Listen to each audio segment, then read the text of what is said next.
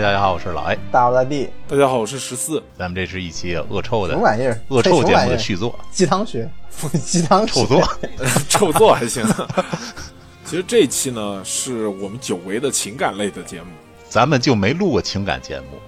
我靠，P O A 不算情感节目吗？对啊，P O A 也是情感。你 P O A 下呢？P O A 下女嘉宾呢？P O A 下那个。今儿咱聊什么来着？啊，今天我们的这个节目啊，大家已经看到了啊，是年轻人还想恋爱吗？这个主要是一个生育率下降的延伸的问题。这是一个社会的压痛点啊，主要还是说它其实是一个社会的热点问题。呃，就比如说最近的新闻啊，比如说离婚冷静期啊，比如说教育双减啊。还有最近的人口普查啊，其实都是在反映这个问题。其实这些新闻啊，都是在推着我们啊，不得不正视这个年轻人的恋爱问题啊，乃至于是人口问题。就是国家出台了很多的办法和政策啊，希望鼓励年轻人多生孩子啊，但是事与愿违，呃，年轻人的生育率仍然一年比一年低。嗯，不需要异性。咱们三个人先表个态吧。对婚姻这方面，咱们三个人的态度是什么？首先说我啊，我期待的与其说婚姻啊，不如说是爱情。所以说我对配偶或者说另一半的选择会相当的，也不是说挑剔吧，就是首先的话，我需要跟你电波对得上，再说其他的问题。但是这个电波对不对得上啊？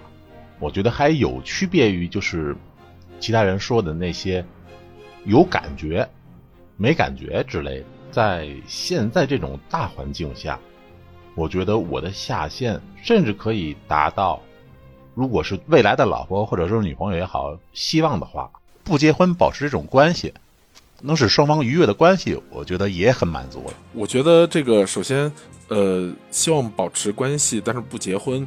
然后这个听起来虽然有一点渣，这不渣呀，这不渣呀。但是我感觉这只是一种区分，就是说婚姻它不只是包含爱情，它还包含了其他。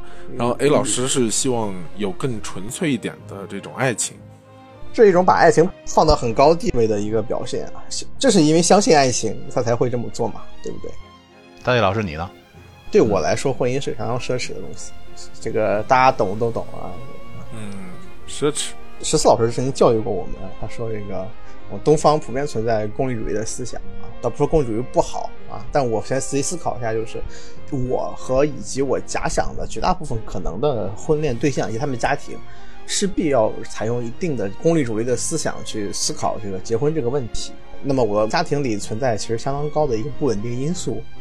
那么势必，大部分人来说，在权衡的过程中，哪怕另一方可以认为这个感情可以放在天平上压过那个我的不稳定因素，但是他所面临的就是他的亲属会给他带来非常高的压力。我甚至没有自信呢，去认为我能够给予他足够的心理力量，去让他进行这么一个权衡。啊，这恋爱我是觉得没有问题的，但是这个，呃，相对来说，嗯，婚姻就会显得过于奢侈了。我们这句话常说嘛，是两个家庭的事情。嗯，爱情我倒是觉得很一定可有的，爱是一种非常伟大的力量，就像一种超高效的能源，你知道吗？就一分的爱可以换成十分的仇恨，一百倍的大乱斗的热情吧。大一老师的叙述呢，更加偏重于婚姻这一侧，然后 A 老师呢是更偏重爱情这一侧。我的观点呢，就是婚姻和爱情也是必须要分开来看。然后我们三个应该是对爱情来说都没有排斥，但是在谈到婚姻的时候，其实我们都，呃或多或少的有一点回避啊。但我认为呢，其实婚姻是个好东西，啊，我认为婚姻是个好东西啊，这是我的一个观点吧，或者说我的一个主张，我的婚恋观，包括与婚恋息息相关的，比如说生育问题，然后我其实也是持肯定的态度。啊，就是说，呃，有能力生的话，肯定是会去生的。但是这个能力或者说这个条件是什么的话，我的要求会比较的高。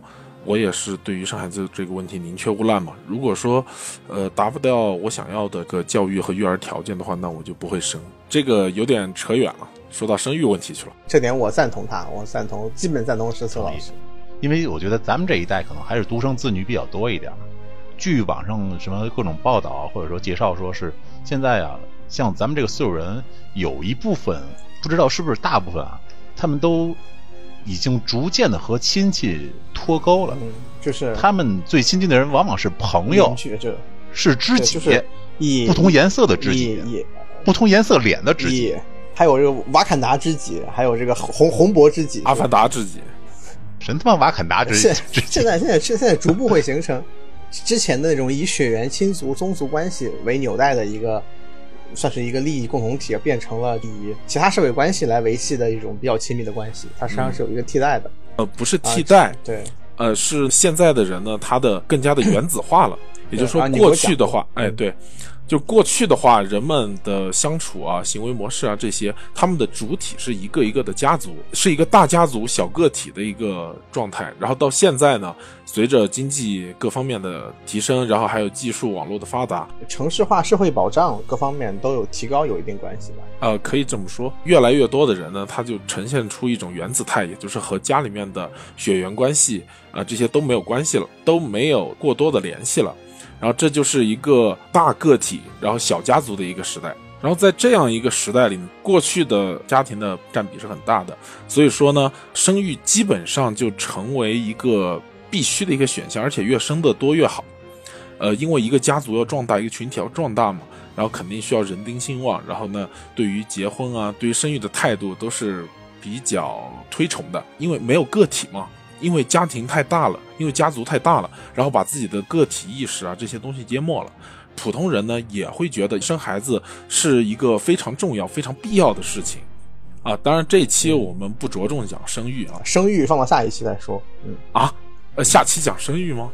嗯、倒是也可以啊。转回来啊，呃，就是我们刚才就讲到婚姻这个制度呢，其实更多的是为家庭的联合，然后以及生育而服务的啊。所以说呢，到如今这么一个状态，就是大家的个体意识觉醒，大家对于爱情的追求大过于对于扩张家庭和增加人口的这个需求的时候，那么现在的年轻人呢，其实更多的就关注于自己的爱情，而不是婚姻。所以现在年轻人啊，普遍接受恋爱啊，但是呢，并不接受结婚。我自己也做过一些调查，问现在比较年轻的群体啊，就是说你们恋爱观是怎么样啊，然后想不想结婚啊这些啊，然后很多人呢就给出来了相似的答案，就是哎，结婚可以，比起结婚啊，现在年轻人更想谈一场甜甜的恋爱。其实这个想法呢，挺微妙的，挺微妙的啊。为什么呢？因为其实我们知道啊，就是说这个现在的人其实啊啊都很聪明，或者说都比较理性。举个例子，比如说以前啊，比如说领导说啥就是啥啊，哇啦哇啦啊，然后就是真的大家会去尽心尽力的去做这个事儿。然后今天呢，就是说大家虽然嘴巴上说的喊口号是一回事儿啊，但实际上到自己身上的时候呢，就是有很多算计。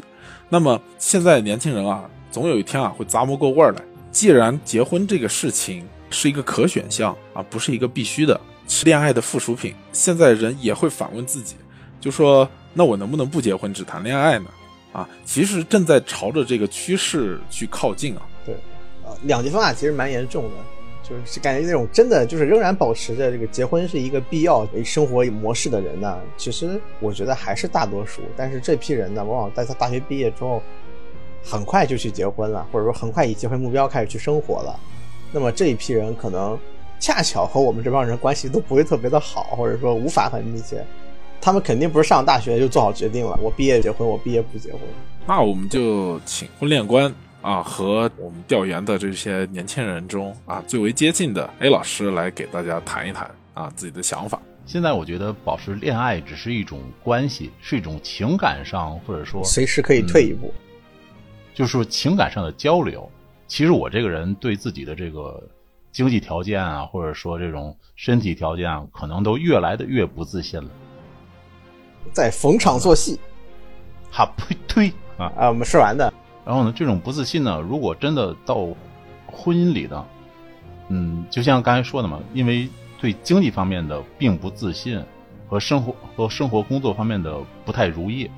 如果是依照我对对方结婚条件的那些筛选的话，我这个人还是比较公正的。我放在天平的那头，我去衡量自己，我觉得我绝对不是任何一位女性的首选。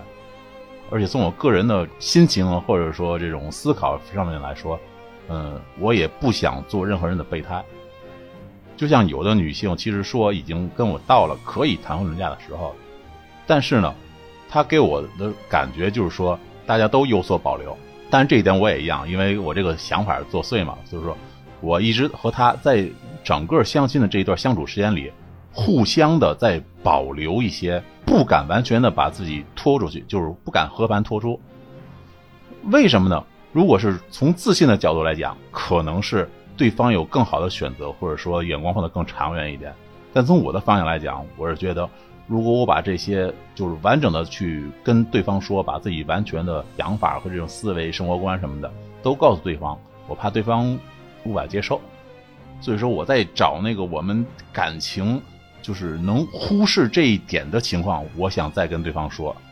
但是这样的话又很自私，所以说每次相亲的结果都在这样的矛盾的拉扯中无疾而终。就是个死循环嘛，对方觉得我这边不想进一步，我觉得我没有资格进一步，就这样一点点就。A 老师，你这一段这个话特别像那个男人帮的那那种感觉，是吗？就那个特别像那个男人帮的电视剧里那种感觉，然后一个旁白在在讲他再次怎么怎么着那种感觉 啊啊啊！我觉得这个说的就很具体了啊。你要注意一点的是，就是 A 老师在说的大部分内容，其实更多的是对于婚姻的一个担心和看法嘛。应该说，把恋爱的欲望压到了最低，嗯，不敢去想去我我插个嘴啊，我我我印象里这好像就有一个词啊，就是 A 老师认为自己在这个婚恋市场上啊，并不是一个这个良性股，或者是并不是一个呃蓝筹股吧，不不就他是他感觉这种感觉吧。啊，呃，现在呢，我们呃正好 A 老师又说到这一块择偶啊，婚姻这一块啊，然后呃，其实 A 老师说的相对的那个感情方面的东西，就说爱情这一方面的东西啊，说的相对少一点，然后主要的侧重面呢是集中在这个婚姻这个事情上面，比如说呃一些社会地位啊，一些家庭条件啊，啊，还有一些个人的能力啊等等各方面。对于目前这个年纪的我来说，恋爱啊，其实是婚姻的，说难听点是前夕。要恋爱达到了一定的标准，我才可能去考虑结婚。对我来说，结婚是目的，恋爱是过程。现在 A 老师，因为他现在的恋爱机会普遍是由相亲带来的，那么也就是说，他所有的跟异性的这种异性交往为前提的这个行为的最终目的，理应应该是以结婚为前提，而不是单纯以恋爱为前提。这个行为本身对他带来了一些压力和一些这个额外的思考，让他无法很好的投入到感情中。A 老师有一点拎得很轻，啊，就是把婚姻和恋爱分开来看待了。哎，实际上，恋爱在我们看来呢，在大部分人看来都是很好理解的一个东西。呃，就是恋爱是一种怎么说呢？一种身心理上面的一种冲动和欲望嘛，对于善良美好的向往，然后所产生的这种感情，然后我们把它称之为恋爱，对吧？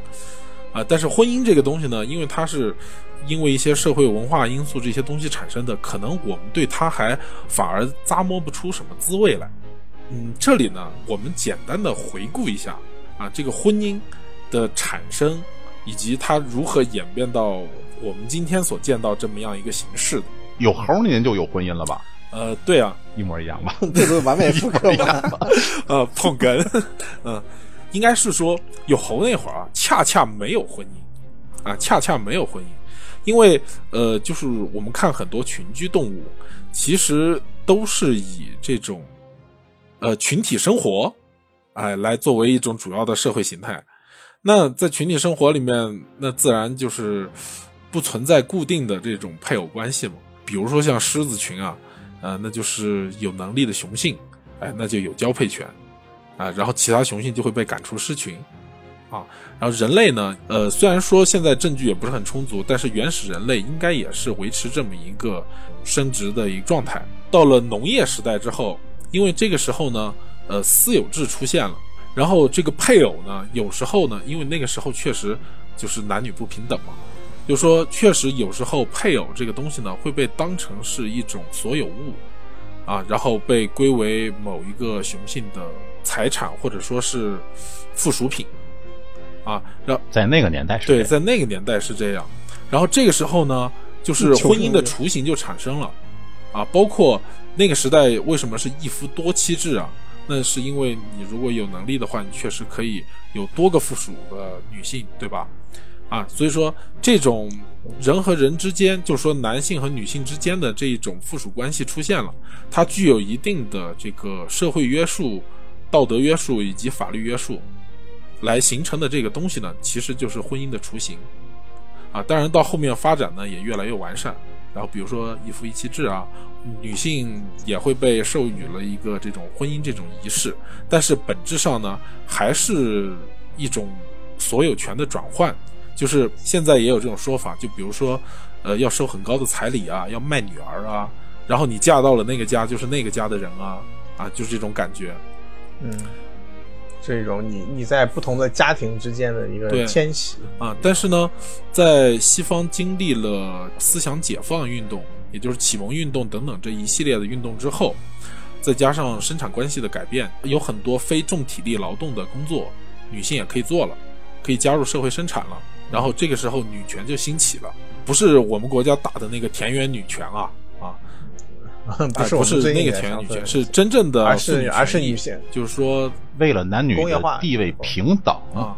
而斗争的那些人群。呃，这是这正儿八经的女权对嘛？，然后呃，这个时候呢，哎、婚姻它的形式就再一次发生了变化，啊，就是说，既然男女都平等了，那么男女在婚姻中所得到的东西也应该是一样的啊。这个时候，婚姻的相关的法律啊，这些东西就更加的完善，更接近于现代婚姻。好事儿，嗯，其实这个时候，婚姻才与爱情相关联，或者说婚姻才与恋爱相关联。才普遍，与恋爱因为相关联。呃，刚才呢，就是说到了一点，就是说，呃，家庭之间的联姻啊，就是说，在过去的时候，其实结婚这一个动作呢，更多的是一种两个集团的联合啊，这么一个政治行为，就是说，个人的意愿和感情其实是被降到无限低的一个程度。你可以理解为百分之九十的婚姻里面都没有感情。那个时候大家都知道，很多时候去说媒啊、说亲啊，那结婚的两个人都没见过，对吧？为什么要盖个盖头啊？为什么要这什么？就是因为根本没见过。你说没见过的人，怎么可能会产生感情呢？嗯，包括一些才子佳人的故事，实际上那都是一个非常非常少数的幸存者偏差，或者说是大家向往的东西，只是那种但是实际上被生产关系和社会关系所压抑到了一个对无限冰点。即便 是那种小户人家，就是那种农田啊这些，嗯就是说，呃，他们有更多的机会可以见到女方，就是说男女可以见到，嗯啊、但是见到之后也多半就是喜欢这个女性的长相啊这些东西，其实是没有这种感情基础和这种投入的。也难以形成以相处为这个东西就跟你在树上见到一个长得非常漂亮的果子，想把它拿回家，其实还是一回事儿。嗯，对，不是你要那个是说仙剑七的故事，咱这就不聊了。这对，啊，仙剑七的果子哥嘛，嗯你把果子哥啃了一口，果子说我我还没玩仙剑七啊你不要我赖不要上再说了。不，这个是那个十二版就有的，这不剧透。哦，可以可以。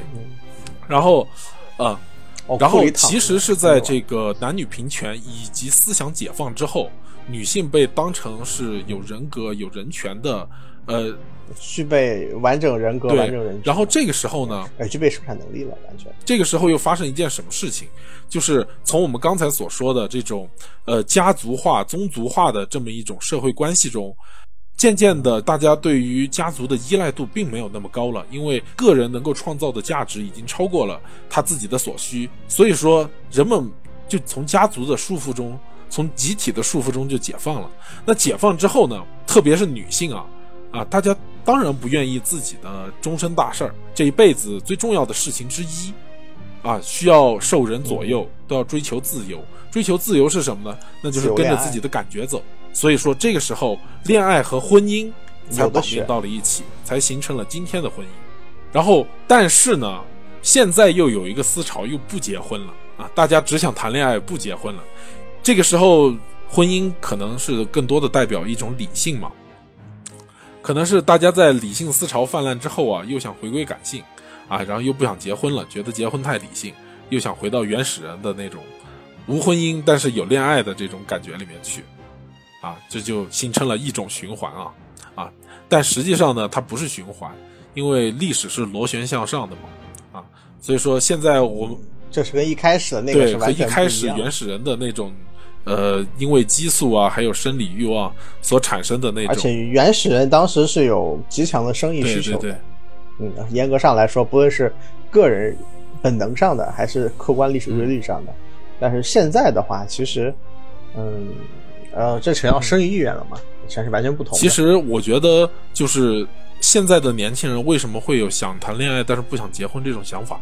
因为是当今的社会其实是一个呃功利主义或者说功效主义，因为功利主义不太好听啊，功利这个词呃多含贬义，我们就用功效主义啊，没事事没事没事，就是说，我们这个社会呢是一个功效主义至上的一个社会。什么叫功效主义至上呢？嗯就是你跟领导解释你工作的有多认真，有多么好，虽然事情失败了，但是你的态度是非常端正的。然后领导就觉得你是不是傻逼啊？就是领导说你结果不好，你前面那些态度再好有什么意义呢？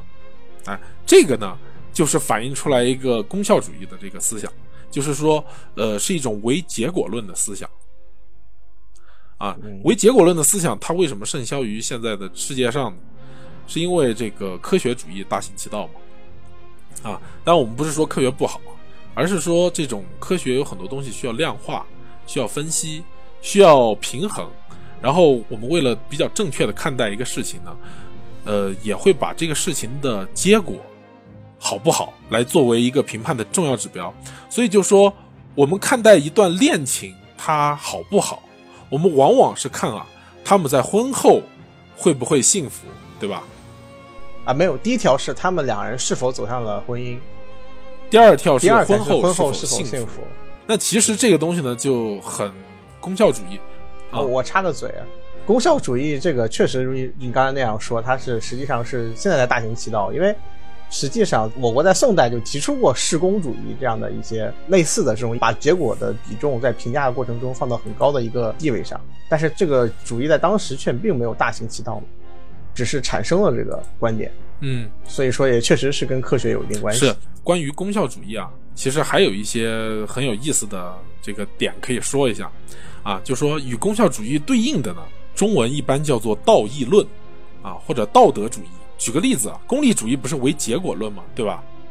然后道义主义呢，我只要是满足了某一些规范，然后遵守了某一些规定，那么我认为这个结果就是好的。就是这个话是不是听起来啊，现在就不太能接受？因为我们很容易举出一个反例，对吧？啊，甚至像一种借口。对，就所谓的什么好心办坏事啊，或者是甩呃，锅呀、或者说一个更简单的，比如说啊，有劫匪啊，啊，问你房间的密码是多少？你知道，你告诉他之后，然后他可以进去，他会伤害更多的人，抢走更多的财产。但是你为了不撒谎，因为撒谎是不好的，所以你就诚实的告诉了他。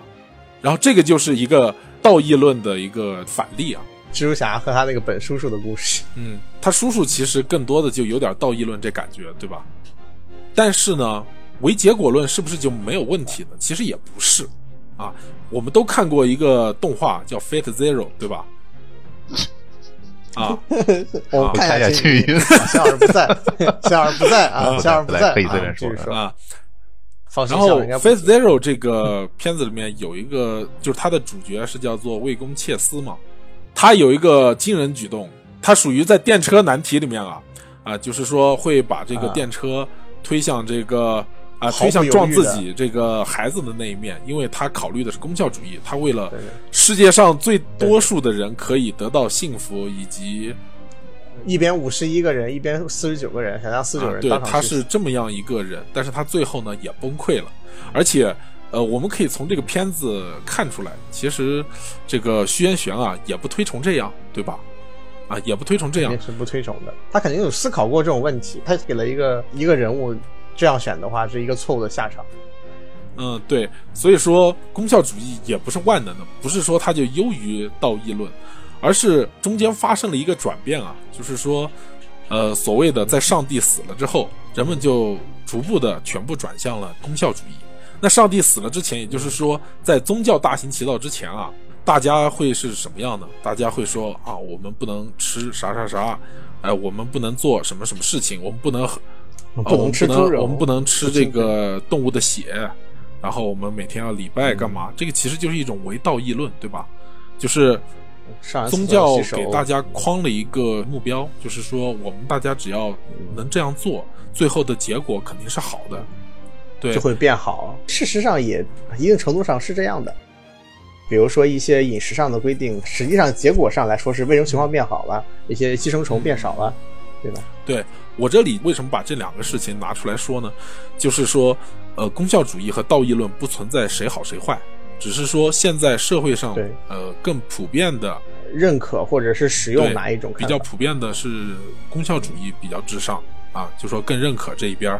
我们其实把这个东西啊，跟婚姻和恋爱呢比对一下，恋爱可能和道义论不是那么对得上，但是婚姻和功效主义确实很对得上，那可太对得上了。开始我不就这样回答的吗？就是你看你刚才那个说你那边也是套用到这个上面对吧？而且 A 老师在说自己的这个感情观的时候，也是嗯，我当时用的词婚恋市场嘛，也是把这个东西把它量化了。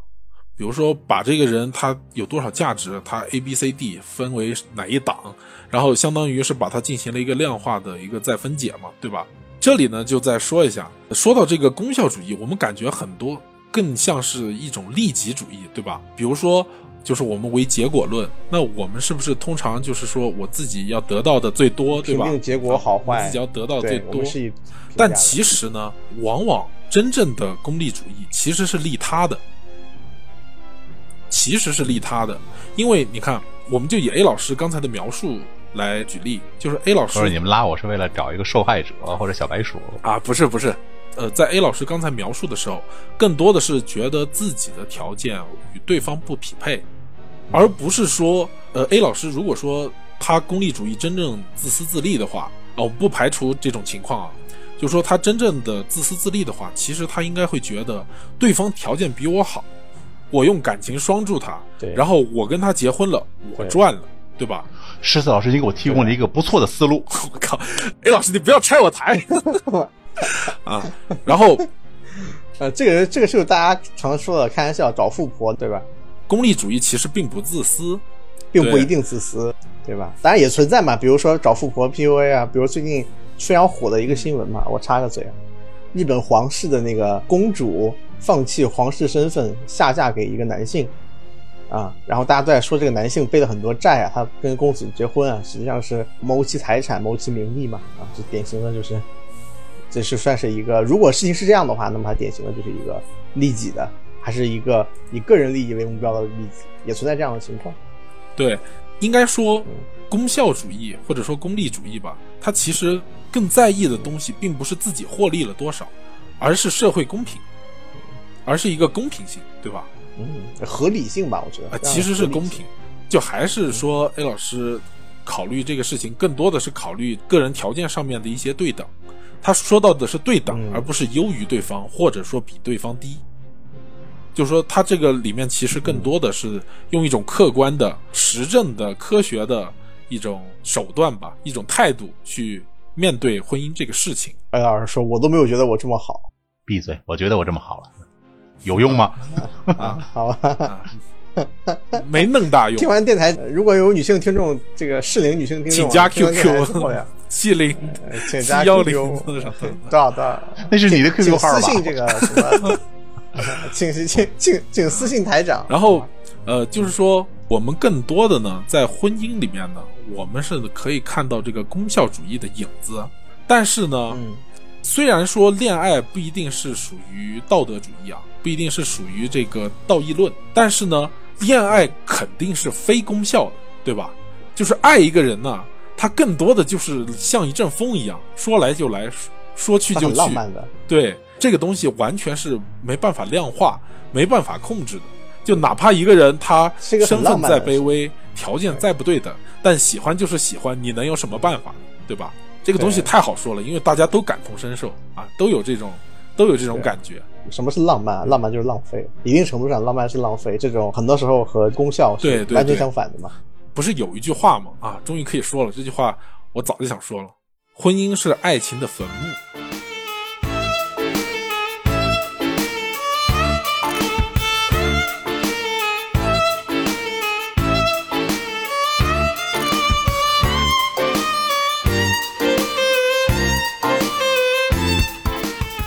你作为一个马上就要我要吃你席的人，你这么说呀，可能要啊这个吃你另外没关系一个席了。我跟你说，为什么？因为婚姻是爱情的坟墓，这个东西正好是说明了你从那种纯感情的、纯喜欢的那种恋爱的状态，要进入了一个很理性的状态，要进入一个我要算计，我要考虑，我要对等，柴我要公平，小到啊柴米油盐。已经到了这么样一个状态了，已经不是无脑付出了。所以很多女的为什么说结了婚啊，这个男人就变了？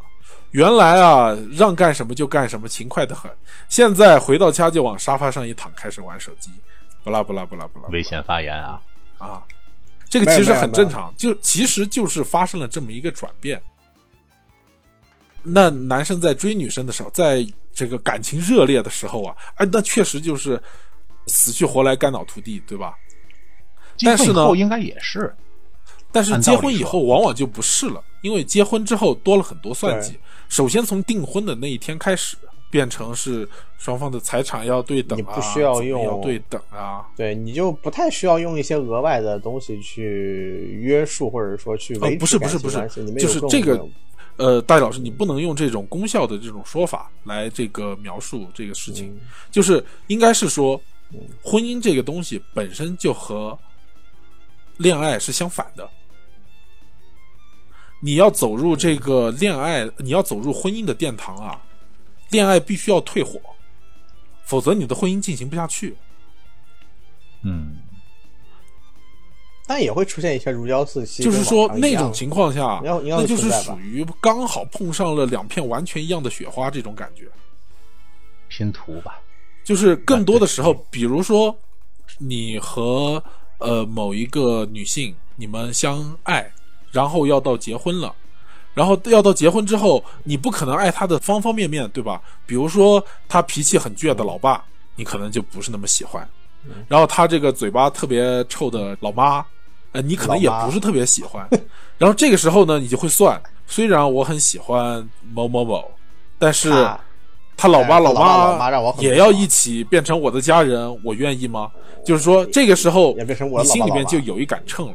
然后有一杆秤，当你开始称量这个爱情的时候，当你把爱情量化成一个指标，给它赋予一个重量的时候，其实那已经不是恋爱了，已经退火了嘛，那变成另外一种东西。就是你已经其实你已经从恋爱的情绪里嗯。脱出、啊，对，进入到了一个新的一个考量过程中了。很多恋爱关系的结束，就是也是因为这，个，所以说这句话说的太精辟了，基本上就是点出了我们今天就是分析出来的这个全部。但是呢，有很多人其实他或明或暗，可能也没法表述的太清楚，但是他感受到了这一点，他就是发现，就婚姻这个东西啊，它不是爱情，它是一个其他的东西，对吧？特别是在相亲的时候啊，哇，你觉得别人啊就像看肉一样，这掐一下你，那儿摸一下你，然后问问你这，问问你那，哎，就是不问一下感觉怎么样，对吧？不发表一下对你的这个态度，一点都没有爱情的那种感觉。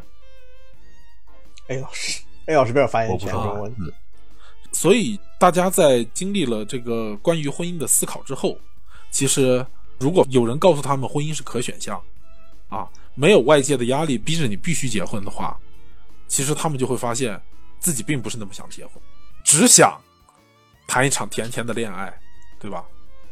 啊，你说这好恶心啊！嗯，这个我是在复述别人的发言啊，不是我说的。谁啊？哪位？好多群友都说了呀，包括刚才 A 老师要表达的，其实也是这个意思呀。啊，嗯，然后你表达的也是这个意思啊，对吧？你又想谈恋爱，又觉得你自己不配结婚啊，奢侈没有没有没有没有 没有没有，哎，你没有问我。第二个问题你没有啊，问我。没事，这个我们不人本来这个问题身攻击，我们不要是空白的人身攻击。所以呢，就是说婚姻和恋爱是这么一个关系。关于现在年轻人不结婚不谈恋爱这一点啊，有很多种说法。比如说我们国家相信的一个啊，是现在的这个年轻人啊，娱乐方式太多了。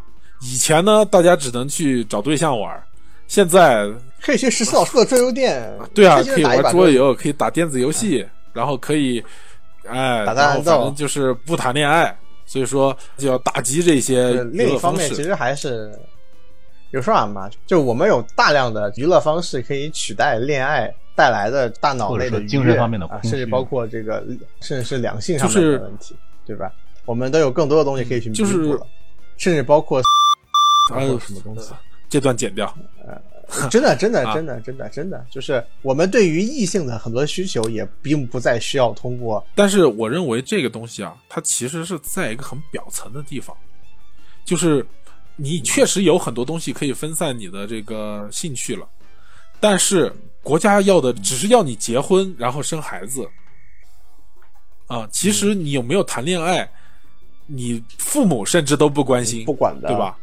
那你现在游戏也好，或者说是娱乐方式也好，这些东西是取代了你的恋爱这部分。但并没有取代你的婚姻。你把这些取东取代的东西拿走之后，它并没有增加对婚姻的需求。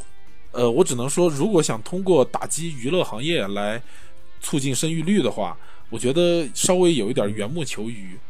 游戏圈的人你要自信，问题绝对不是出在游戏上。嗯，这是我的观点。啊，绝对是这个现代性的问题。对，然后每期都有笑。啊啊，贤老师英名永存。然后除了这个之外呢，其实不同的人呢，他也对于这个生育率下降提了一些自己的看法。我觉得其中可行性啊，不说高，呃，但是最合理的，那就是促生育啊，呃因为生育现在是一个世界性的难题嘛，对吧？生育率下降这个，然后有一个人啊，他在 B 站的名字叫做马都公，嗯，名人，名人啊，社会化顶流啊，啊，冲塔圈的顶流，刘亦菲的非官方 CP 嘛，非官方 CP，救命啊！行了，不要给他做宣传了啊。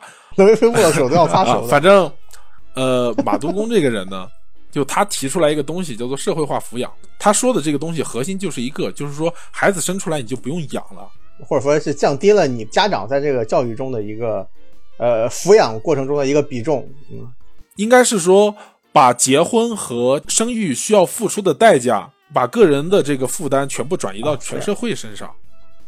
啊，然后他的逻辑其实是这个这个做法呢，其实他的本意啊，应该说他最初的这个想法呢，其实是因为有一些家长，他一个是没条件，另外一个呢，他自己的这种各方面的素质也不适合来教育下一代，所以说就产生了集中抚养这种说法嘛。哎，但其实这个东西呢，可以大大的提高生育率，甚至这个东西还会消灭婚姻，因为这个事情基本上不太可能啊，所以我也可以做这种不负责任的这种猜想，啊，就是首先我们要考虑的是，婚姻现在存在的目的是什么？其实啊，就是在财产上，以及这个权利和义务上面把两个人绑到一块儿。这个权利和义务主要是说的养育下一代，其次说的是赡养老人，对吧？其实婚姻就是把这个权利给权利义务给绑到一块儿了，把两个人给绑一块儿了。其实还包括着对对个人呃生活的安全上的健康啊，包括方面的一种互相的，我不知道该用什么词了啊，其实还是过日子的一种一种，但是不算义务了。其实也是义务，就是相互照顾嘛。啊，对，相互照顾，对对，但是应该这个东西没有很好的规定吧？如果社会化抚养这个事情如果能够成真的话，那么其中婚姻这个所能够起到的作用里面最大的一块就是养育子女的义务，其实已经转交给社会了，对吧？对，极大的转移给社会了。如果说我只是说如果啊，这个社会化抚养把养老这部分工作也接纳过去，呃，他最近不是提了吗？老人的社会化社会化赡养对，如果社会化抚养、社会化赡养以及个人的这种健康管理啊，然后各方面的东西都能够照顾得到的话，那其实没有必要有婚姻这个东西。大家只要跟看得对眼的人一起生个娃就行。对吧？当然了，杜工具体的一些意见的实施呢，还是充满了一些应该有机械唯物主义嘛，还是什么？他有一些就是说忽略了人人情感啊这方面的追求。当然，这个东西就肯定它不是一个完美方案啊。就是说，他这个方案在理论上呢是非常可行的，但是不会增加结婚的人数，但是会让现在的人更想谈恋爱和生孩子啊，他可能会直接消灭掉婚姻这个东西的存在如果能推行出去的话，啊，但是他这个推行起来难度太大了啊，这个暂且不说。怎么说呢？就是说我啊这个也存在一些隐患。我们分析了这么半天功利主义啊，呃，或者说功效主义，我们还是功效主义啊。为了不给他带上这个贬义的这个啊，对我国对“功利”这个词还是比较贬义的。对，虽然说无论是工作中也好，还是生活中也好啊，大家都非常功利啊。比如说你在打游戏，或者说你在画画、看武侠小说，你爸妈就会说，或者说你的老师就会说，你看这些东西有什么用，对吧？虽然大家都非常功利，哎，但是呢，你如果说他们太功利了啊，是功利主义，哎，他们估计老不高兴了 啊，就是这么一个状态。嗯，我们说了这么长时间的功利主义和道义论，能不能对现在的人的一个婚恋观，或者说对现在的人找对象啊，以及结婚，有没有一些比较好的积极意义呢？就是说，我觉得没有。啊，我觉得说到这里还没有，但是呢，关于这个事情呢，我也有过一些自己的考虑。首先啊，要隆重的介绍两个人，萨特和波伏娃。啊，熟悉吗？熟悉吗？熟悉吗？熟熟熟，不熟不熟，我就说了我不熟嗯啊。我我一我一向不擅长记人名，而且那我就说萨特是是谁啊？萨特他有一句名言啊，嗯叫做“他人即地狱啊，虚无主义，”。呃，可以这么说，嗯其实是存在主义啊。然后那个啊，啊是，然后另外一个呢是叫做波伏娃。啊，波伏娃应该更不熟悉一点吧？这个真不知道。啊但是呢，啊，她是当今女权的第一人，应该说她写的一本书，啊，被奉为女权圣经啊，啊，叫做《第二性》。第二性，萨特和波伏娃呢，他们两个呢，进行了维持了他们一辈子的一段呃感情生活吧，叫做开放式婚姻。但实际上，这个东西也不能被称之为婚姻，其实更多的应该是被叫做开放一种式恋爱，一种协议，就是说他们之间是怎么样进行互相之间的感情，他们互相倾慕啊。呃，这个波伏娃是这个女神啊啊，大高个儿美女，然后这个萨特呢又是这个学霸啊，年级第一，考进了巴黎高师啊，反正就是很无敌。他们之间呢互相约定啊，不对对方进行占有，他们两个是保持为期多长多长时间的呃这种亲密关系，然后但是呢，他们之间可以互相找外遇，不能叫外遇了都啊，找其他的这个性伴侣。就是把这种呃心灵上的需求和身体上的需求分开。分开。啊，甚至波伏娃还介绍了自己的学生，十七岁的女学生给萨特做这个女伴。啊，我们用女伴这个词，为什么感觉你说这件事的时候，整个人的表情我在脑海中脑补出来了？因为这个事情非常搞笑啊，因为这个女学生啊跟这个萨特在这你侬我侬的，波伏娃看不下去了。不高兴啊，不高兴了啊，就说我控制不了我自己啊啊，说归这么说，但是我还是控制不了我自己，啊然后就把女就把女学生给赶走了对对 对，虽然介绍人也是他自己，啊。但是对对对这个女学生后来写了一本书，叫做《萨特波伏娃与我》啊，成为一时美谈一时没啊。总之这个事情呢就比较搞笑，但是我想说这个事情呢，就是说他们做到了一件事情，就是虽然很多人可能想做，但是做不到，就是他们进行了一个无婚姻的恋爱，就是说他们的关系持续到他们一起死掉，最后他们死了之后还被葬在了巴黎公墓里面。他们做到了一件事情，就是他们互相认可，并且保持着可以说是恋爱关系，然后这样过了一辈子。这个，同时，这个恋爱关系是不排他的恋爱关系啊，这个用现代词应该叫什么？soul mate 啊，嗯，但是某种程度上，但是应该也是排他的呀啊，他这个不对。排他，他这个是进行了一个不排他的这种或者说努力不排他啊，虽然也有看不下去的时候。啊，就是即便是排他呀，啊，即便我们把这个排他给他加进去，对吧？我们还是加一个束缚，啊，加一个排他性进去，啊，那这样的一种无婚姻的恋爱，其实可能会在今后越来越常见。越发可行。呃，其实原来也可行，只是大家不知道原子弹可以被造出来，你知道吧？嗯，啊，现在大家告诉你啊，婚姻不是必选项，生孩子也不是必选项，你想怎么活就怎么活。原子弹可以被造出来，然后你就去造了原子弹，然后你就不结婚这。个这个这个有一部美剧啊，叫做《致命女人》，第三对夫哦夫妻就是一对开放婚姻嘛。你说咱们现在这一代人啊，玩着开放式游戏，接着开放式的婚姻，啊，大家都很 open，嗯大家都很 open 啊。然后他那个故事里也比较怪啊，一开始两边是互不干涉，就有一天呢，这个呃妻子呢就非常开心的把自己认识的女伴叫给了老公，然后说这姑娘真的非常的可爱，在我们家借住可不可以？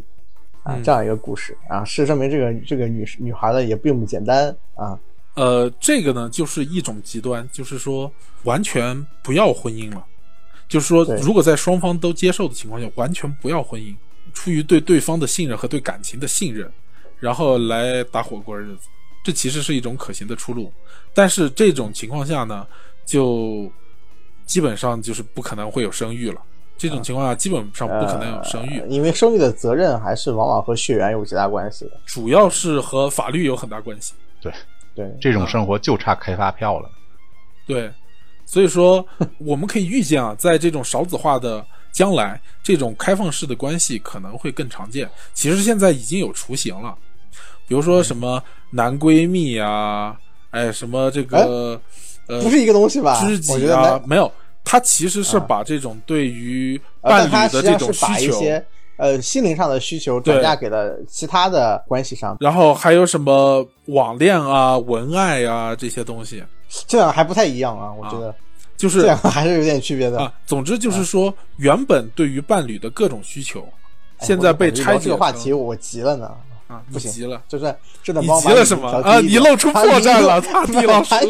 把语音给我调低一点，呃，慌张，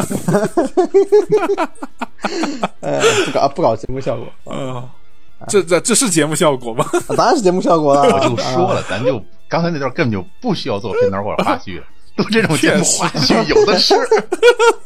确实，嗯嗯，今后呢，可能就比如说，大家现在还有一个道德上的一个限制啊，就是说觉得，哎，这不合适吧？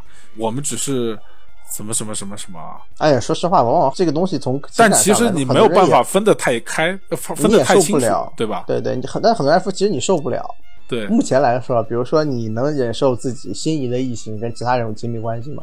其实是很难的。目前，我们接受的呃教育、没有没有没有你说的这个是呃，就确实是开放式了。我说的其实主要是无婚姻，啊无婚姻的话，对我说的主要是慢慢的被接受了。对开放式这个，说实话，我觉得，嗯，不说对于现代人吧，是对于现代的国人来说会嗯超前太多。对就是说这种律来说也超前太多法律也还好吧？啊。呃，法律你不结婚的话，有什么法律能够约约束到呢？我说的是那个开放式的，哦，开放式也没事，你两个人这个两又不是那种对对强制的对，吧？嗯对对对，啊，然后我就是说，无婚姻的这种关系啊，其实就会很常见。哦，这里刚才漏说了一个点啊，说到这儿的时候，我正好想到了这一点，关于同性恋的问题啊嗯那在个你听着点啊，啊，在这个、啊我听着点还行。在古代啊，同性恋是不被允许的，对吧？也基本上没有同性恋。没有没有，古代的话，有时候同性恋还被是当成一个龙阳之好很很 fashion 的东西，啊，就是说这种东西更多的是出自于玩儿，对吧？但是而不是一个对，但是它其实是个很雅的东西，它往往只存在于呃上流阶级但是和这个婚姻没有关系，对吧？啊，对，起码不对，不会有问题。啊，跟婚姻是没有关系。但是呢，在这个就是我们说的，到了思想解放之后，大家都把自己的感情原本是在这个世俗、在这个家庭的压抑下面压抑的自我啊，给封闭起来。但是到了思想解放之后呢，大家对自己的感情都有了诉求，所以说对同性有这种感情喜好，其实并不是很奇怪的事情，对吧？嗯，嗯，在国人来说还是比较奇怪。没有没有，这两年慢就是我是说从这个从逻辑上来说，它其实是一个很正常的事情，对吧？因为感情嘛，你对什么都可以产生感情，对吧？对你对什么花花草草也可以产生感情啊，所以说你对同性产生感情也不会有什么对啊对啊，对奇怪不容易产生感情嘛。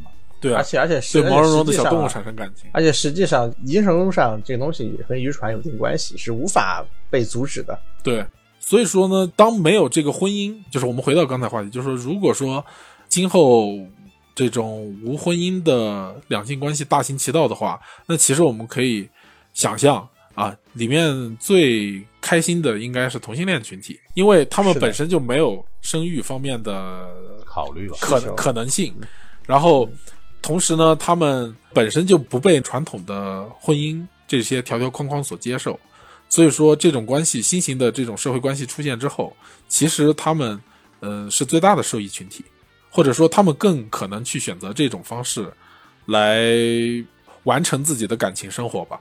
那这是其中一个思路，就是说，如果你真的就是不想要小孩儿，当然，我觉得不想要小孩的原因可能很多，并不是真实需求啊。关于什么是真实需求，什么是非真实需求，这个又很难说，嗯，也很难分清楚。但我觉得不想要小孩这个需求，大多数情况下应该是非真实需求啊。当然，这个不是本期的非真实需求呢？啊，这个就说的深了。非真实需求呢，就是没有受到别的 权利或者说是利益，以及说是引诱也好所产生的新的需求。啊，非受迫性失误。嗯，不要说这些专有词汇啊。所以说这次非真实需求也不说太多，然后主要还是说这个两性问题，还不说生育问题啊。我们刚才提出来一种可能的情形，或者说一种对于想恋爱的人的一种选择吧，对吧？就是无婚姻的恋爱。还有另外一种呢，哎，其实这种可能接受起来要难一点，但实际上这样的情况很多啊。这个时候我也要举两个这个经典人物啊，啊，就是大家所熟知的人物啊，可能在某种程度上面比萨特还有名啊，是谁呢？是艾德史塔克以及啊凯特琳图利这一对说吧，没听过，啊，很我觉得没没听过应该是不太可能。《冰与火之歌》看过吗？呃，《权力的游戏》看过吗？没看过，嗯，大吉老师好像也没看过。这两个人是全游的角色吧？啊，史塔克家族嘛，对，但是我确实没有看过。他们的事迹不用太了解，就是呃，主要有一点啊，就是说呃，我跟把这个事迹复述一下，很多看电视剧的朋友可能也不知道啊。首先，艾德史塔克就是第一季里面被砍脑袋那个啊，然后那个呃，凯特琳图利就是第二季里面被那个老鼠家割喉的那一个啊，反正两个人都死了，经然后戏份不是很多，没有没有没有戏份很多。很多很多。啊。这种死轰轰烈烈的人啊，啊马丁多金他一般会会给予他很高的戏份，就是马丁多金的不是马丁这个德金看马丁路德金还行，呸什么马丁路德金叫什么来着？一个一个不好意思，乔治一个阿尔马丁呸呸个梦想呸呸啊，不不是不是不是什么乔治玩意儿阿尔马丁。那个呃乔治阿尔马丁啊，完了他有一个开创性的写法，就是多视角写嘛，就是他他的主角是会死的，嗯，其实这个不是很开创，只是说就这种多视角啊，很多他做他他用的特别好。特别好吧？对对对，但其实挺开创的。那实际其实也也不是很开创。嗯他所谓严肃文学，它其实有很多这个提严肃文学的时候，我脚一颤儿，我以为贤老师来了。他们的事迹呢是这样，就是说，呃，这个是过去的事情嘛，就是相当于在回忆中回忆的一个事，就是说，呃，当时呢，这个凯特琳是被许配给艾德的哥哥。这个许配呢，就是他们只见过几面，然后就觉得他哥哥哎很不错，很有趣，很狂野啊。然后后来他哥哥呢被弄死了啊，弄死了之后呢，他们两大家族嘛，就联姻的两大家族呢，哎，就要造反。他们相当于是需要联合起来，他就临时又被改为许配给他弟弟，也就是艾德这个人。原本是他哥哥的未婚妻，现在变成他的了。然后他们两个就这样结婚了。啊，你要说感情基础的话，那是一点都没有。但是在全游的正常时间线啊，正常时间线里面呢，他们两个其实又是非常恩爱的一对。也就是说，他们的感情是在婚姻之后才产生的，两人相处之后产生，不是相处就是结婚之后啊，结婚才能相处呀。啊。然后就是在他们结婚之后才产生的感情。我觉得可能现在大部分人都很鄙视、很反对这种做法，认为这个是封建余毒啊，对吧？但其实呢，我只是想说，现在的婚恋或者说相亲市场吧，啊，嗯基本上也是维持这一套，对吧？就是你看你去相亲，然后你考虑到各方面啊，两个大家族的名誉啊、声望、土地啊是否对等，哎，门当户对然后门当户对，然后你是否有潜力？然后你们就很快就结婚了。结了婚之后，你们再去发展这种关系，再去发展感情也是可以的。就是不是说，不可能。对，就是说不要排斥这个相亲啊，或者说婚姻这些东西，甚至可以先有婚姻，再有感情。啊，也存在这样的事，也存在在是存在，就是说这样的事情也可以产生好的结果，就也可以找到幸福。而且相亲最后也是要看对眼嘛，也是相处之后觉得对方可以，对对方这个性格呀、处事啊各方面来说都是有一个肯定，很多时候也才也才能相亲成功嘛。对呀、实在不行离婚嘛，对吧？对我也认识很多这个这个相亲之后感情非常恩爱的人，意识到两个人其实很合拍，巧了嘛，这不是？虽然说我认识的这样的朋友，往往他已经相亲了好几年了，啊，所以说各位在相亲路上的朋友，千万不要放弃。就说只。要你有需求，就说你可以相信自己，在这条路上走下去，也是会有好的结果的。但是呢，我要想说的一点啊，就是说刚才不是说了两条路子嘛，一条有婚姻，一条先婚姻，一条无婚姻嘛啊。但是我觉得就是就我们个人而言。就是说，我们一个正常的先恋爱，就是我们理想中的先恋爱再结婚这么一个流程里面嘛，我是给现在的，就是因为呃，我也见过一些，然后我也体验过一些嘛，嗯？啊，你体验过什么？就是就是当代男女的这个恋爱问题。啊？啊，就是啊，就是那个 啊，我们在婚姻的过程中可以保持着这样一个态度，就是说遇到心动的人呢，我们就不用顾忌的去谈恋爱，就不用顾忌那么多。嗯，什么叫顾忌多呢？哎，就比如说像这个叫什么，担心人家的这个家庭比自己好啊，你直接或者说点名儿不好吗？没有嘛，大地老师也是这样嘛，对吧？没有，我我情况还不太一样。严格上说是不想付出感情，之后又遇到很多糟糕的事情，而且很累的。谈恋爱、结婚啊，都是很累的。啊，我也很抗拒这个东西，而且其实刚才没有说完，我我其实婚姻还有很多问题，比如说我其实不愿意跟别人朝夕相处啊，因为结婚之前两个人恋爱，往往你有足够的从容啊，把自己最好的或者比较好的一面展现给对方，或多或少呢让对方喜欢你，讨讨对方喜欢。但是结婚姻之后呢，你会不可保留的全方位的给对方展现。嗯那个时候呢，其实有的时候就会有一些矛盾，自己想一想就会觉得很辛苦很累。嗯第一就是对方不喜欢的面会放大，自己不不讨对方喜欢的面也会放大。嗯这而这种不被对方喜欢的，呃或者说被对方嫌弃的感觉呢，对一些恋爱脑的人，其实是一种很强的挫败感。大爷老师，你说这个问题啊，你是逼我做坏人啊，以及又要延长这个节目一小时左右的这个，那没关系，我靠，没关系还行。没关系，我又我又不爬山，我又不六点半起床。明天周六啊，不是一会儿周六啊。我们明天下午才打那大乱斗线下的啊，哦我也不知道哪个大乱斗这个 TO 早上起来要爬山啊，不是我们的 TO。哦，我我大概记懂了，嗯继续。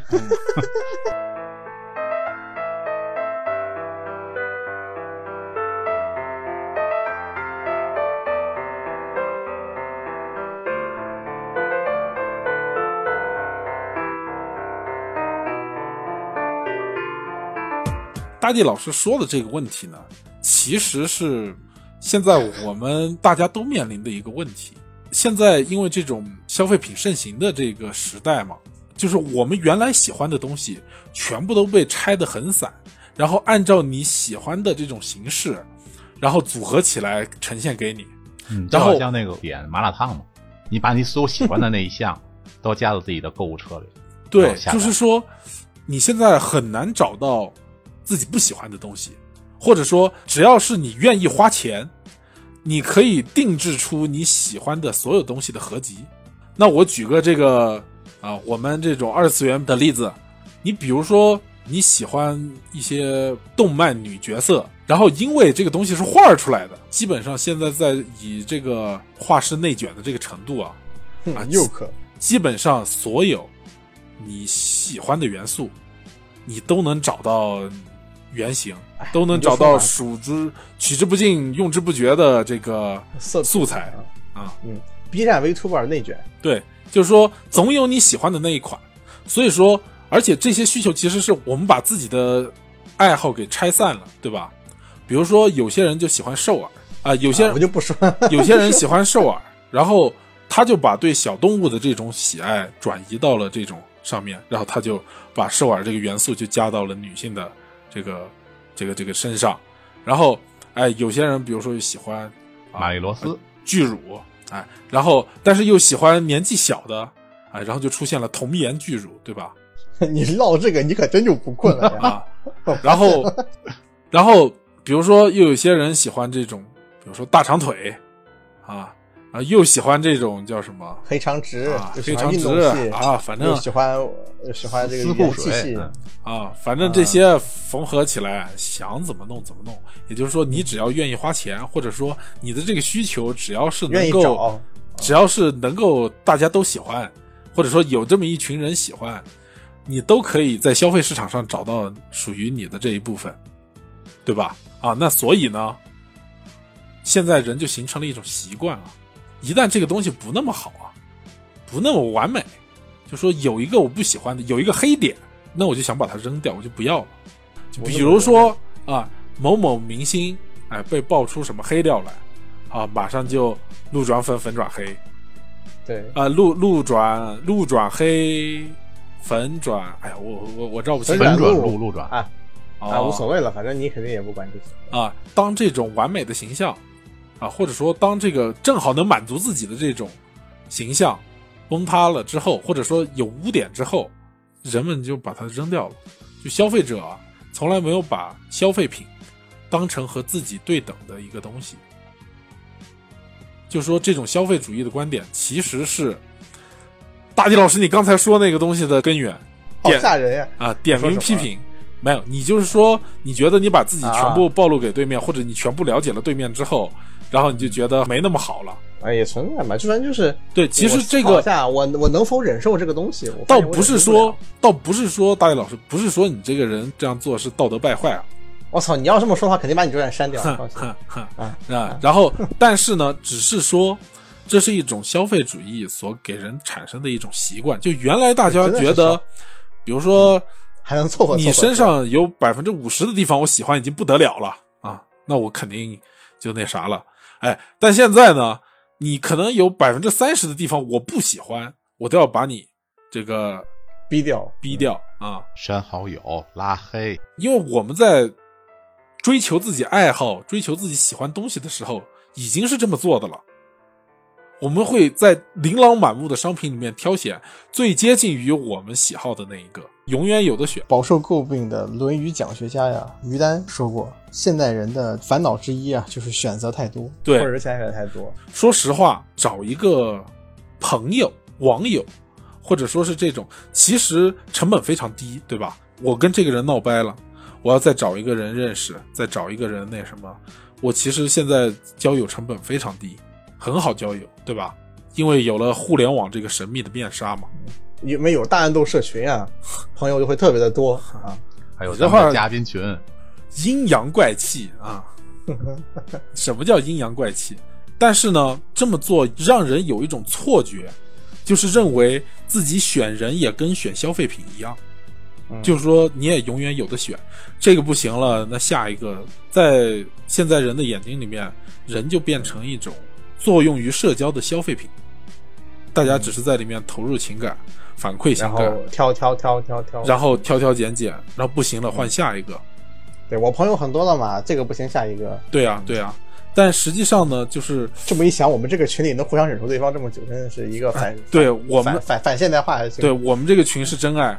嗯，你看两两相厌啊！哎呀，太恶心了，我受不了了，不要再说了 嗯，啊！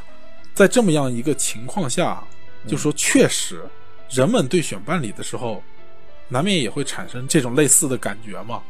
想要最好的嗯啊，或者说就是挑挑拣拣嘛，就是挑挑拣拣啊。但是我觉得在网络上面接触一个人呢，就说我们能够得到的信息还是太少了。他究竟是一个什么样的人？他不在网络上的时候是什么样子？他这个吃饭会不会吧唧嘴？晚上睡觉会不会打呼噜？啊，这些事情其实我们是不知道的。但是正因为是这样，所以说我现在搞这个社区这个东西嘛，我其实很重视线下。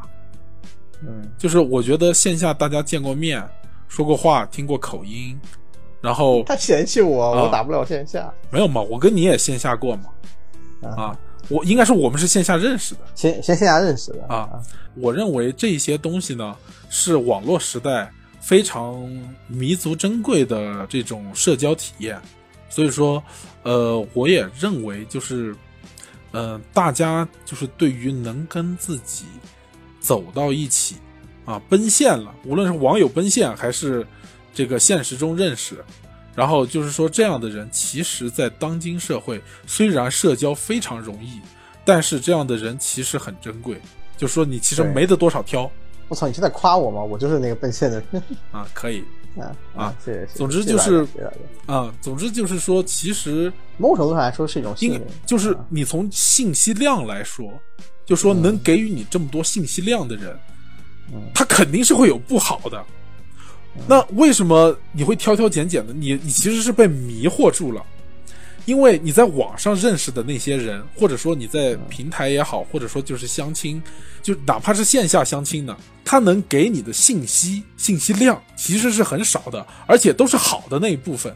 你就产生了一种错觉啊，就觉得这种好的随你挑，但实际上给你暴露信息最多的，就是说让你能够察觉到他最多缺点的，这样的人其实非常的少，非常的珍贵，在自己的生活中吧，大家如果有这样的人，你指的是选择奔现的人，还是选择奔现这件事？呃，应该是说奔现以后，就像你刚才说的，在一起生活之后，一个是自己一直要保持好印象的话会很累，或者说对方又暴露了一些他在之前没有表现出来的你不喜欢的地方。即便是这样呢，我觉得感情生活还是可以继续下去，或者说不要那么轻易放弃，因为实际上现在我们被信息的洪流冲刷的太厉害了，并没有那么多人那么好。你明白我意思吗？你觉得他不好，你觉得他有诸多缺点，只是因为他愿意把这些东西给暴露给你了。而你觉得很好的那些人，他可能只是把阴暗的一些东西藏起来了，没有暴露出来，对吧？我稍微认可一点的人，我都不介意把自己的秘密啊，或者说是自己的一些经历啊跟他分享。我比较奇葩一点啊，所以我觉得我的互联网人缘还可以啊，还凑合。大家请去关注一下 大叔十四啊啊，哼 啊，可以，谢谢谢谢。，B 站 UP。你们可以看他早期的早期的情感电台、啊这这这一波很很生硬啊。就说很多人呢，其实进入一个恋爱的选择困难这个状态呢，其实更多时候呢是吃着碗里的想着锅里的，或者说还没吃到碗里呢，就已经在想锅里了。战术的喝杯水，喝口水，接着说。其实我想说的就是，呃，首先那锅里的也不一定是你的，对吧？对对，那哎，然后那个碗里的这这个事儿啊。哎，碗里的这个呢，啊，可能会跑啊。碗里的这个呢，你也没有吃到嘴里，对吧？保不齐连你碗都带走了。保不齐啥都没了啊！所以说，就是说，很多时候你不要觉得这也是你的，那也是你的啊，你这个也想要，那个也想要。其实我跟你说，能够真心对待你的那一个，能够把自己的缺陷、把自己的弱点，还有把自己的阴暗的这一面暴露给你的，那可是宝贝啊，一定要牢牢的攥在手里。这是一种比较普遍的情况，就是现在年轻人，无论是男生还是女生啊，呃，其实这个问题在女生中会暴露的，就是在女生中会暴露的更加突出一点，因为女生受到消费的影响更大，而且无论是偶像也好，还是这些什么也好，其实特别愿意去刺激女性的这种消费，所以说女性就更容易对男性挑挑拣拣，就说女老公说这么一件事情吧，即便是我认为条件不算好的女性啊，啊，只要她愿意啊，她也是可以有一两个备胎的。那人家来表白啊，或者说人家有意思啊，然后就吊着嘛，对吧？对，男孩子其实也是这样。啊，男孩子也会，但是男孩子不会叫找备胎，啊，嗯男孩子会叫养鱼，啊，有很多时候是男孩子的一厢情愿，啊，嗯，其实人家也不是你的双向啊，嗯双向是双向选择啊，你想的好，人家想的比你还好。哎，对对对，就这种感觉啊。这但是就是应该是说，对于挑挑拣拣这一件事情啊，女的会更更更敏感一点。就说，即便是有男的跟条件不算差的对自己表露过真心了，然后女的还是会有一些其他想法，就是更容易一些。我只是说，相比起男性来说，这个我觉得也不是花心，而就是刚才说的上是在啊，也是在我们所谓的婚恋市场上，女性占于一个优势地位的。呃，其实我觉得并不优势，甚至还是劣势，是因为大地老师，啊，不对，你婚恋是分开的，婚恋对是分开的。对对对对在婚在在恋的过程中是优势，对在恋爱市场中是对对占据对对对优势，优势，但是在在婚姻市场中实际上是劣势，因为同样背婚，比如说同样背负二婚，女性往往选择的比男性少。对对对对对嗯，啊嗯啊，我刚才表达有点问题。是，所以说女性在恋爱市场上面是属于这么样一个状态，然后再加上消费观念对这个女性的影响非常的深远嘛，然后女性就更容易的对男性挑挑拣拣。嗯啊是，但是我觉得就是说，不管这个男的表达他有多么爱你啊，啊，有多么喜欢你，但是扯他逼扯。啊，但是就是说，首先他要有吸引你的地方，其次呢，嗯他要敢于把自己不好的那一面暴露出来，嗯就是说他要够真，你知道吧？够真诚。然后，如果是有这样的话十四，老师教你谈恋爱了。啊，如果是这样的话，我觉得只要你喜欢他的部分占到三成以上，就可以试试，啊，就可以试一试，啊，谈恋爱嘛，对吧？嗯嗯。啊，所以说这个是，哎，还好没有讲太多啊，控制住了，收住了。啊，你要讲什么？啊，没有没有没有，不是，就是说这个话题可以讲得很开嘛，就是你看又是消费啊，又是这种。能讲很多的。啊，对，能讲很多啊，所以说，这个我们这个话题呢，就是还是尽量的这个 late 一点啊，节目不要太长。节目不要太长，也不要太深。对，毕竟深可以考虑以后深，但嗯是，毕竟我这才是我们这个鸡汤学的第二期嘛。不是鸡汤学，是这个第二期就是讲恋爱的啊，只是说呃这个其实我说的这些东西，呃，应该说是关于功功效主义这一个嘛，其实就是这个原本预定要讲的内容，只是正好呢这两个东西我发现可以串起来。现在说到谈恋爱啊，在真诚这种的情况下，然后你喜欢的部分达到三成，我觉得就可以谈了。这个三成只是个感觉啊，不是具体的量化。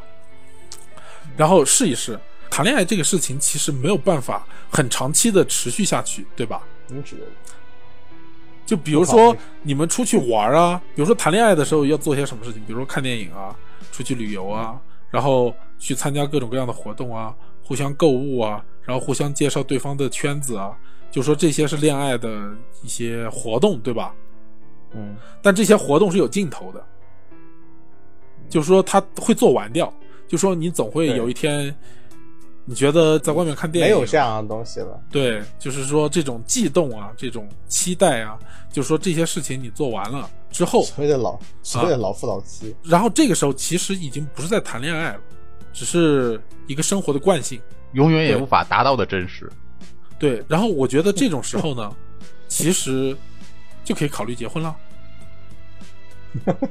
因为一般这种的，因为你已经把恋爱里面最甜的那部分吃掉了嘛，你已经玩完了，对，已经玩够，已经玩完了。玩完了已经通关了，已经通关了，啊，对，就是说你把这个最甜的那部分已经吃掉了，然后那个现在呢，婚姻是爱情的坟墓，那进坟墓就进坟墓呗，对吧？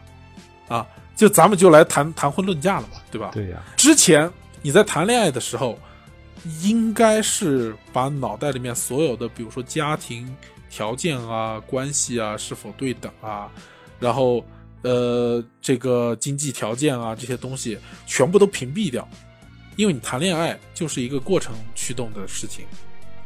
呃，但是你不可避免的是，谈恋爱的一定的目标是是结婚，不，以及我不不以及以及刚才提过了，就是我我我现在只是在婚恋市场在婚姻市场上的劣势，啊，以至于说他的时间非常值钱，油腻的这个没有这个时间可长可短嘛，对吧？啊，好糟糕的话语啊，这个是我的建议，不是说这是一种常态，就是说我建议呢是在谈恋爱的期间，就是把这一部分东西给它全部的抹掉，就是把功利的算计这一部分全部抹掉，活在当下，啊，把恋爱这个东西好好的甜蜜过去，等到你觉得干这些事情也不太有劲了，这个时候呢，就考虑结婚的问题。就是说，你就要把你们过去的美好经历，比如说你们谈恋爱创造的很多美好回忆，把这个东西呢，也作为一个量化的一个数值，放到这个天平上面去进行比较。那你说那种谈恋爱就谈了两个月就玩腻了，然后这个时候你来考虑结婚的话，然后感情这部分的这个比重就很低了，对吧？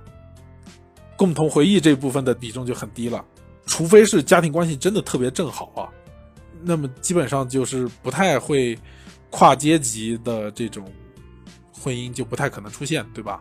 到这个时候你再来考虑谈婚论嫁，然后你再把这些东西算计进去，这个时候就是不带感情的，或者说是比较功利的去考虑这个事情，因为当你考虑婚姻的时候，你考虑的其实不是感情，你考虑的是义务和权利，对吧？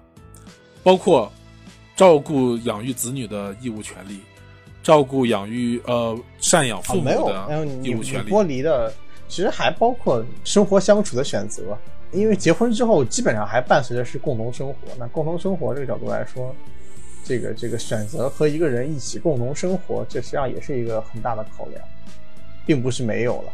我我明白你的意思。其实我认为这种也可以用权利和义务的说法来说，就是说对对方的生活负责嘛。很贴切。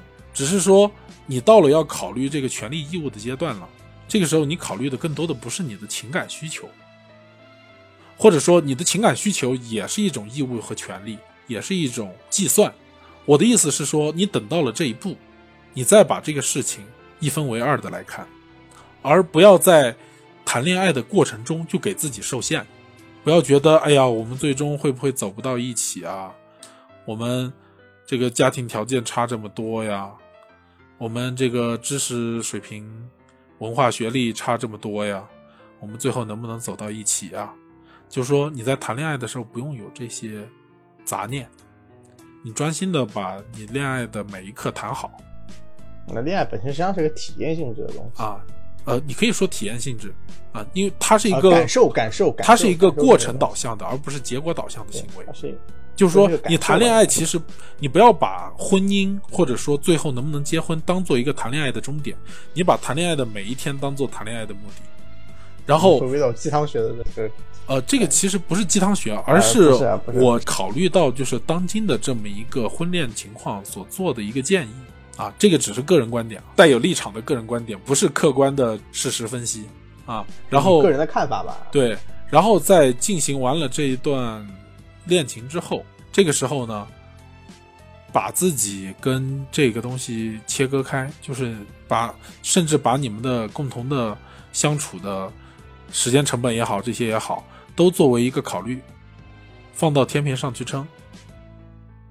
如果说得到的和你付出的，你认为平衡，那么就结婚，那么就进入婚姻。然后，至于在婚姻后的幸福也好，或者说是那也好，那又是另外一个话题了，对吧？啊，你在婚姻前能做的，只是能用科学的办法来预测今后的生活会美好，但是你预测的这个未来能不能实现，又是另外一回事了，对吧？啊，所以我对当代年轻人的看法就是，谈恋爱勇敢的去谈，结不结婚，等谈完了再说，不要在谈之前就考虑结婚或者说个人条件的问题。当然，不排除有的人啊不想谈恋爱，只想结婚肯定有这样的人啊。但是这样的人，他们要怎么做呢？嗯、其实他们自己也很清楚，就是把自己的条件全部量化好，放到市场上面去供人挑选嘛。把自己的所有的东西全部都已经分类分级，然后把自己的这个各方面的东西，就像那个六维图一样啊，能力值一样，全部标上去，哎，然后跟你相匹配的人，然后互相再来这样来找，其实这样效率更高。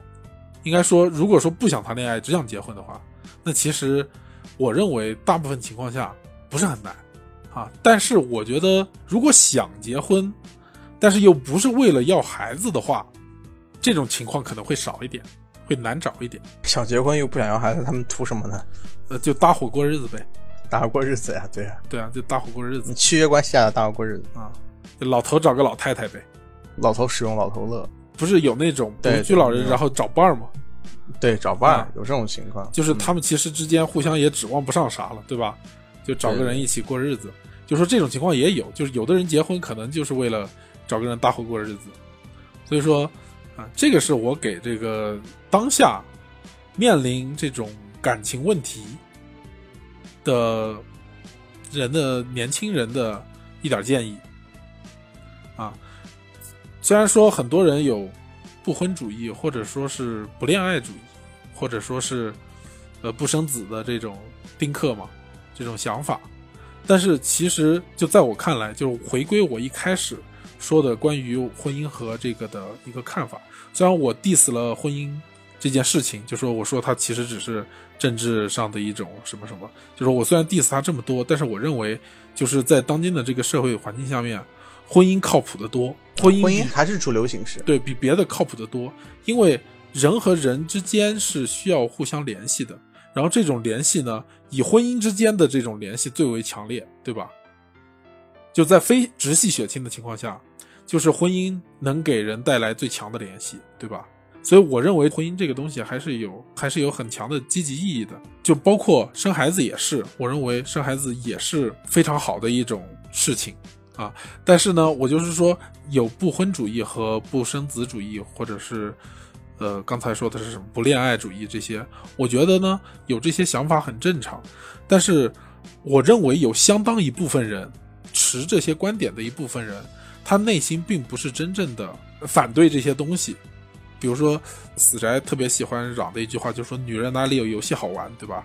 啊，宅男特别喜欢说这句话，啊，其实我觉得他们其实心里面他们都并不是这么，是含泪说这句话的，并不是这么想啊因为找都是到啊。啊，都是打碎了牙齿往打碎了嘴里咽。吃往肚子里咽啊。这个就跟那个不婚主义或者说不生子主义一样。其实我原来也说我不想生小孩，我不喜欢小孩。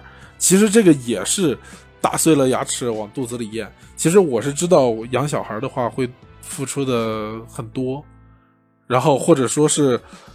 我如果为了想要养育小孩的话，我和我妻子需要更努力的去工作，会让孩子在家里得不到良好的教育和照顾。即便是有家长帮忙，即便是有可以请保姆这些，但依然不是我想要的形式。其实我真正的困境是这里。如果说我是在家里面啊，动动手指可以赚个，呃，不说多少几十万的那种，啊，不少 不少，算多了，我其实非常愿意要孩子。就说这种情况，我可以把我，比如说百分之六七十的这种天天给他上鸡汤学奖励。对，天天给他讲这个 讲哲学啊，讲的可嗨。